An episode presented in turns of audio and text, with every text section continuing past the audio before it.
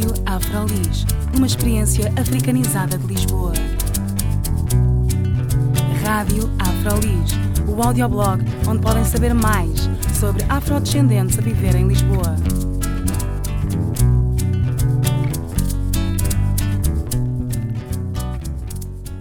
Olá, o meu nome é Carla Fernandes, bem-vindos e bem-vindas a mais um programa da Rádio Afrolis. Hoje temos uma entrevista feita em colaboração com o RA Tecnologia Cabo Verde.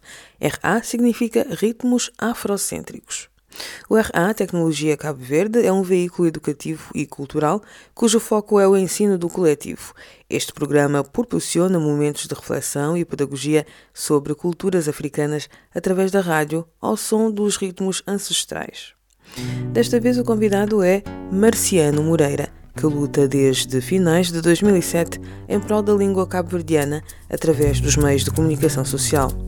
O objetivo é defender o alfabeto cabo-verdiano, oficializado em 2009, deixando para trás o ALUPEC, Alfabeto Unificado Cabo-Verdiano, que, segundo Marciano Moreira, não é uma designação clara para a maior parte das pessoas. Vamos então ouvir este linguista cabo-verdiano, que é também o inspetor principal de finanças e mestre em economia em Cabo Verde, numa entrevista conduzida por Abrão Rodrigues, da RA Tecnologia Cabo Verde, na cidade da Praia.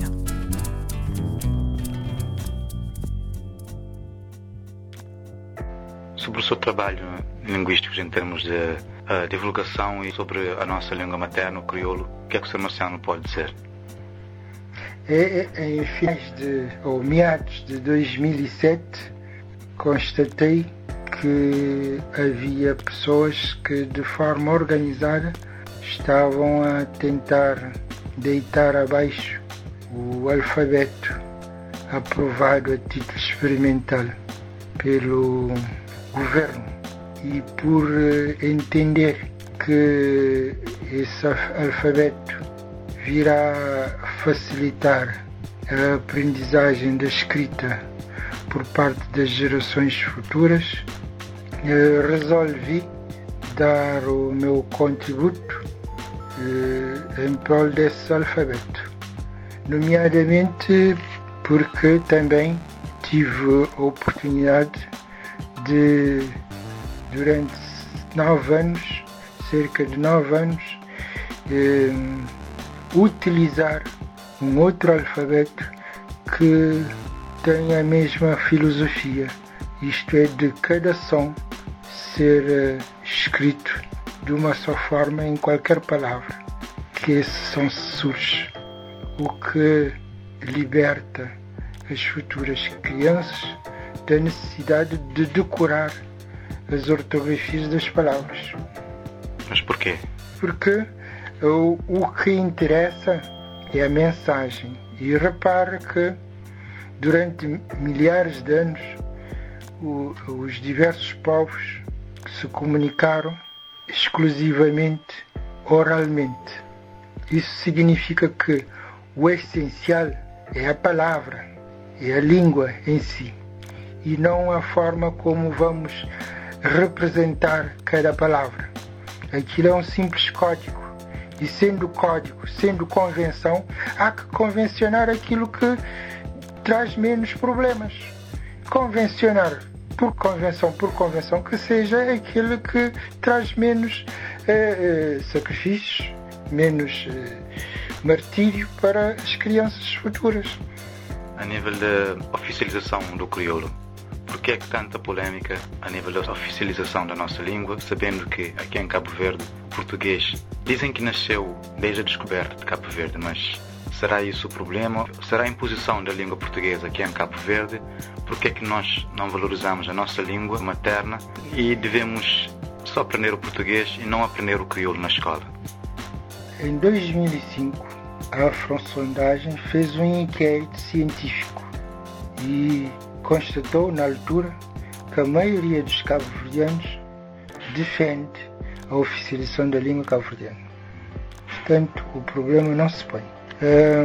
as pessoas que se opõem à oficialização da língua cabo-verdiana eh, normalmente eh, fazem isso por diversas razões. Umas eh, que aparecem como motivo para a mesma pessoa, outras que eh, eh, eventualmente aparecem de forma isolada. Não? Por exemplo, uma das razões está na inveja da força da variante de Santiago, porque nós temos nove variantes eh, da língua cabo-verdiana, cerca de metade da população fala uma variante e as outras oito variantes são faladas pela outra metade da população, o que vem a dar cerca de, quando dividirmos 50% por 8, dá cerca de 6% em média. Portanto, o, o que significa que nós temos uma variante que é falada por 50 e as outras que são cada uma falada em média por 6%.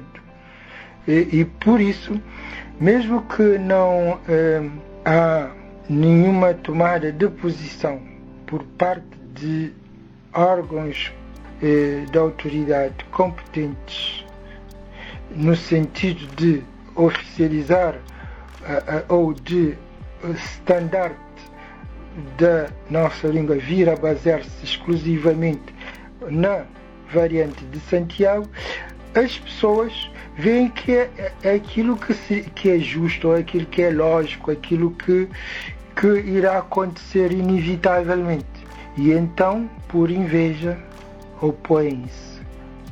Entretanto, esta oposição eh, tem a ver com uma visão muito eh, curta de, das coisas. Porque, primeiro, da mesma forma que um açoriano ou um madeirense, para ele é melhor, é mais fácil falar uh, o português standard, que não é mais nem menos que a variante de Lisboa ou da parte central da metrópole de Portugal continental.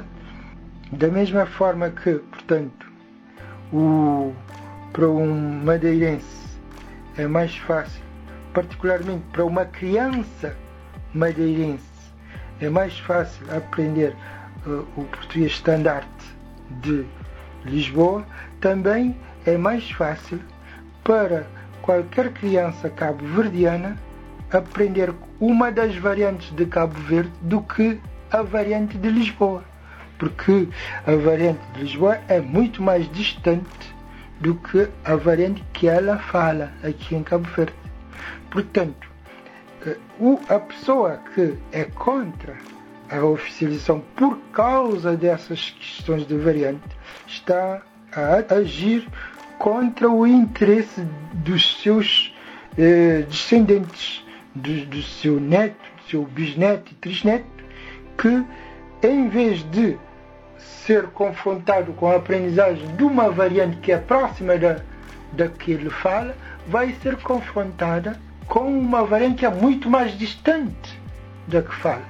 E, e nós vemos isso, mesmo isso ficou expresso, ficou evidente naquele inquérito, que à medida que se afastava geograficamente da, da capital de Santiago, a, a percentagem da população que era contra a oficialização ia aumentando, atingindo o seu máximo em Santo Antão, que é uh, a ilha mais distante da capital e, por conseguinte, fala uma variante mais distante da variante principal, que, para além de ser principal neste momento, é, do ponto de vista histórico, é a variante matriz. E, e como tal está mais consolidada, mais estudada, etc, etc. Agora, esta é uma das razões não é, que eu condeno as pessoas por terem essa visão, mas objetivamente falando, estão a dar tiro no pé, porque eh, não é esse o interesse eh, dos seus descendentes, a oficialização não vai ter repercussões para, para as pessoas adultas, porque vão poder continuar aquelas que se sentirem mais à vontade no português poderão continuar a utilizar o português, portanto a sua situação não irá piorar. E aquelas que se sentirem mais à vontade na língua cabo irão utilizar a língua cabo Portanto, isso é o alargamento da liberdade, o alargamento da possibilidade de escolha. E, e como tal, não é racional, não é razoável uma pessoa ser contra o alargamento da liberdade, o alargamento das possibilidades de escolha. Uh, esse é um aspecto, não? Outro aspecto tem a ver com um, pessoas que são por dentro portugueses e por fora cabo-verdianos. Isso uh, uh, vou explicar o que é que eu quero dizer. São pessoas que se sentem portugueses e, como tais, defendem o que é português. E mesmo com relação a essas pessoas, eu não quero condená-las porque eventualmente estão a ser sinceros. Porque nós somos um povo mestiço e essa mestiçagem eh, eh, cria de forma objetiva um espectro em termos rássico, em que nós temos pessoas que pela sua cor se sentem negras, outras que pela sua cor se sentem brancas e uma variedade de tonalidades no meio. Ao se sentirem negras, vão se identificar mais com a África, ao se sentirem brancas, vão se identificar mais com a Europa ou mais precisamente com portugueses. Portanto, isso é normal. Eu acredito que é através de séculos é que a nossa identidade irá se consolidar. Possivelmente, eh, acredito que há dois séculos atrás, muita gente aqui em Cabo Verde se julgava portuguesa, não? Eu mesmo, quando criança, eu me julgava portuguesa. e, o, e o cômico é que é, eu me lembro, quando criança, ao estudar a história de Portugal, ficava, eh, digamos, eh, contrariado com o pormenor de um herói moçambicano eh, ter se oposto à, à invasão portuguesa, ter defendido o seu povo. Hoje, inclusive, praticamente sinto envergonhado desse sentimento que era extremamente estúpido.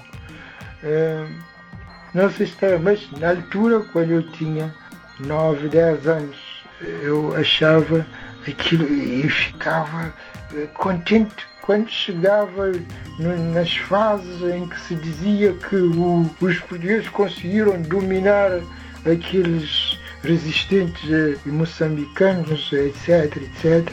Portanto, as coisas são assim. Esse é, é, é o segundo grupo, não? É, mas nós estamos num ambiente que hum, se usa muito a internet para a comunicação social.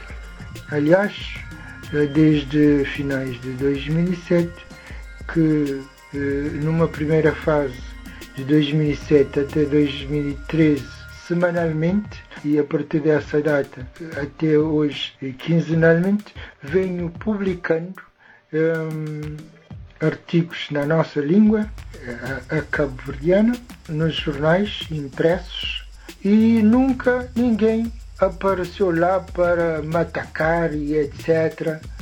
Eh, entretanto, quando publico esses mesmos artigos nos jornais online, aparecem centenas, às vezes dezenas, às vezes centenas de pessoas a, a, a atacaram, eh, inclusive de forma criminosa, não?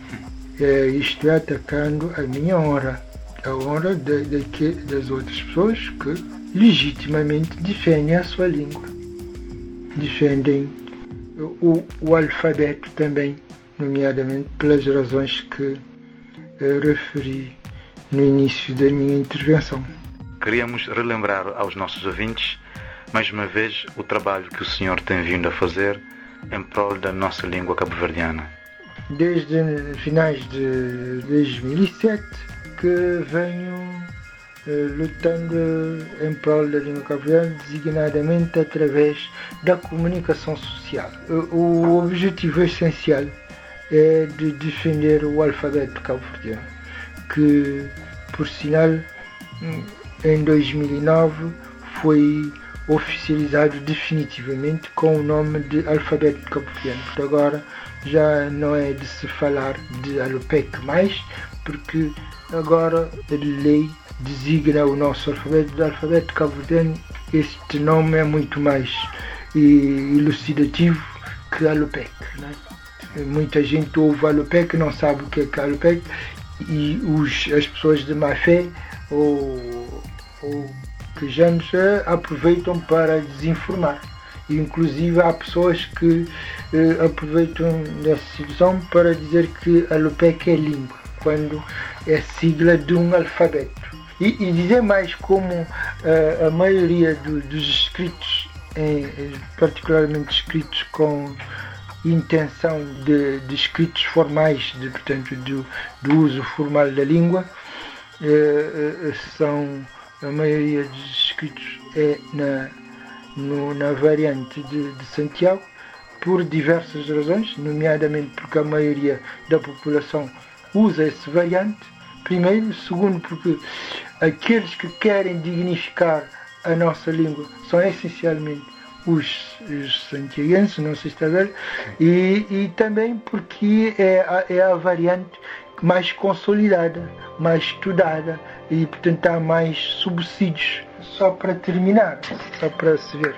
Por exemplo, em 1888, duas pessoas que residiam na altura eh, na cidade do Mindelo eh, fizeram um, um trabalho que, de cunho científico e afirmaram na altura que em São Vicente não havia um, uma variante específica. Porquê? Porque a, a, maioria de, de, das pessoas que na altura residiam em São Vicente não eram naturais eh, de, de São Vicente. Isto é, falavam as variantes das respectivas ilhas.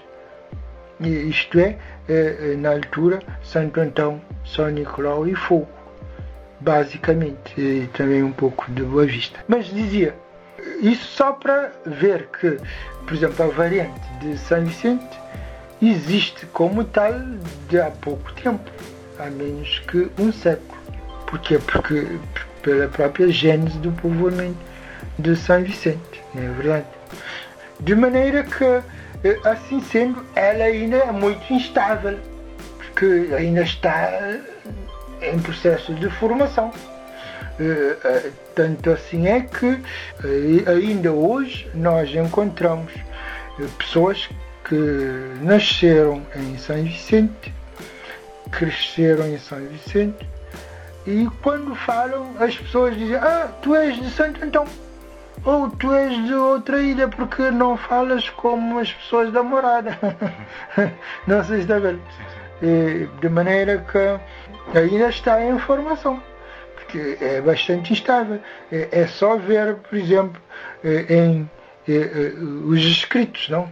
quer numa análise diacrónica, quer em, em escritos que nos estão contemporâneos, a gente vê que não há muita.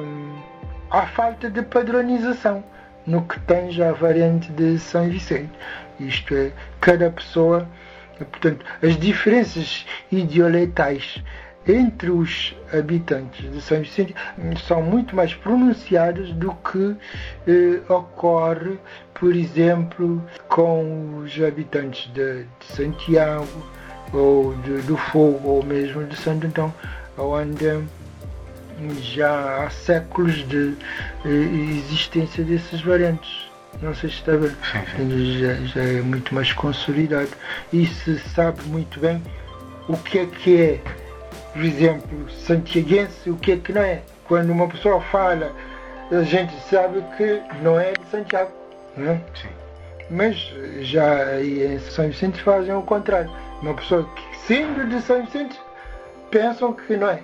Então, muito obrigado, Sr. Marciano, pela sua entrevista e o Sr. Marciano queria deixar alguma mensagem para os cabo-verdianos na diáspora em Portugal?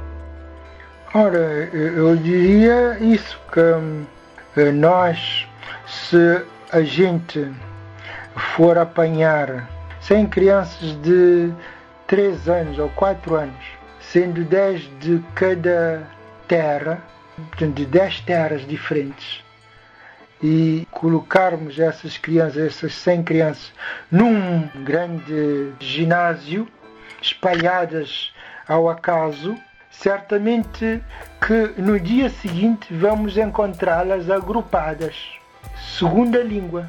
Portanto, as crianças ou que falam o, o japonês vão certamente se agrupar, vão ouvindo ou vão se aproximar uma, uma das outras para brincarem juntos, porque entendem-se. Portanto, a nossa principal alma, o nosso principal instrumento da nossa unidade é a língua cabo-verdiana e devemos defendê-la. Este programa foi o resultado de uma colaboração com o RA Tecnologia Cabo Verde. RA significa Ritmos Afrocêntricos, um veículo educativo e cultural cujo foco é o ensino do coletivo, proporcionando momentos de reflexão e de pedagogia sobre culturas africanas. A entrevista foi conduzida por Abrão Rodrigues. Uma obrigada desde já ao Abrão, em particular, por ter enviado este programa. O Abrão que falou com o linguista Marciano Moreira sobre os desafios que a língua cabo-verdiana enfrenta dentro e fora de Cabo Verde. E ficamos por aqui. O meu nome é Carla Fernandes. Fiquem bem.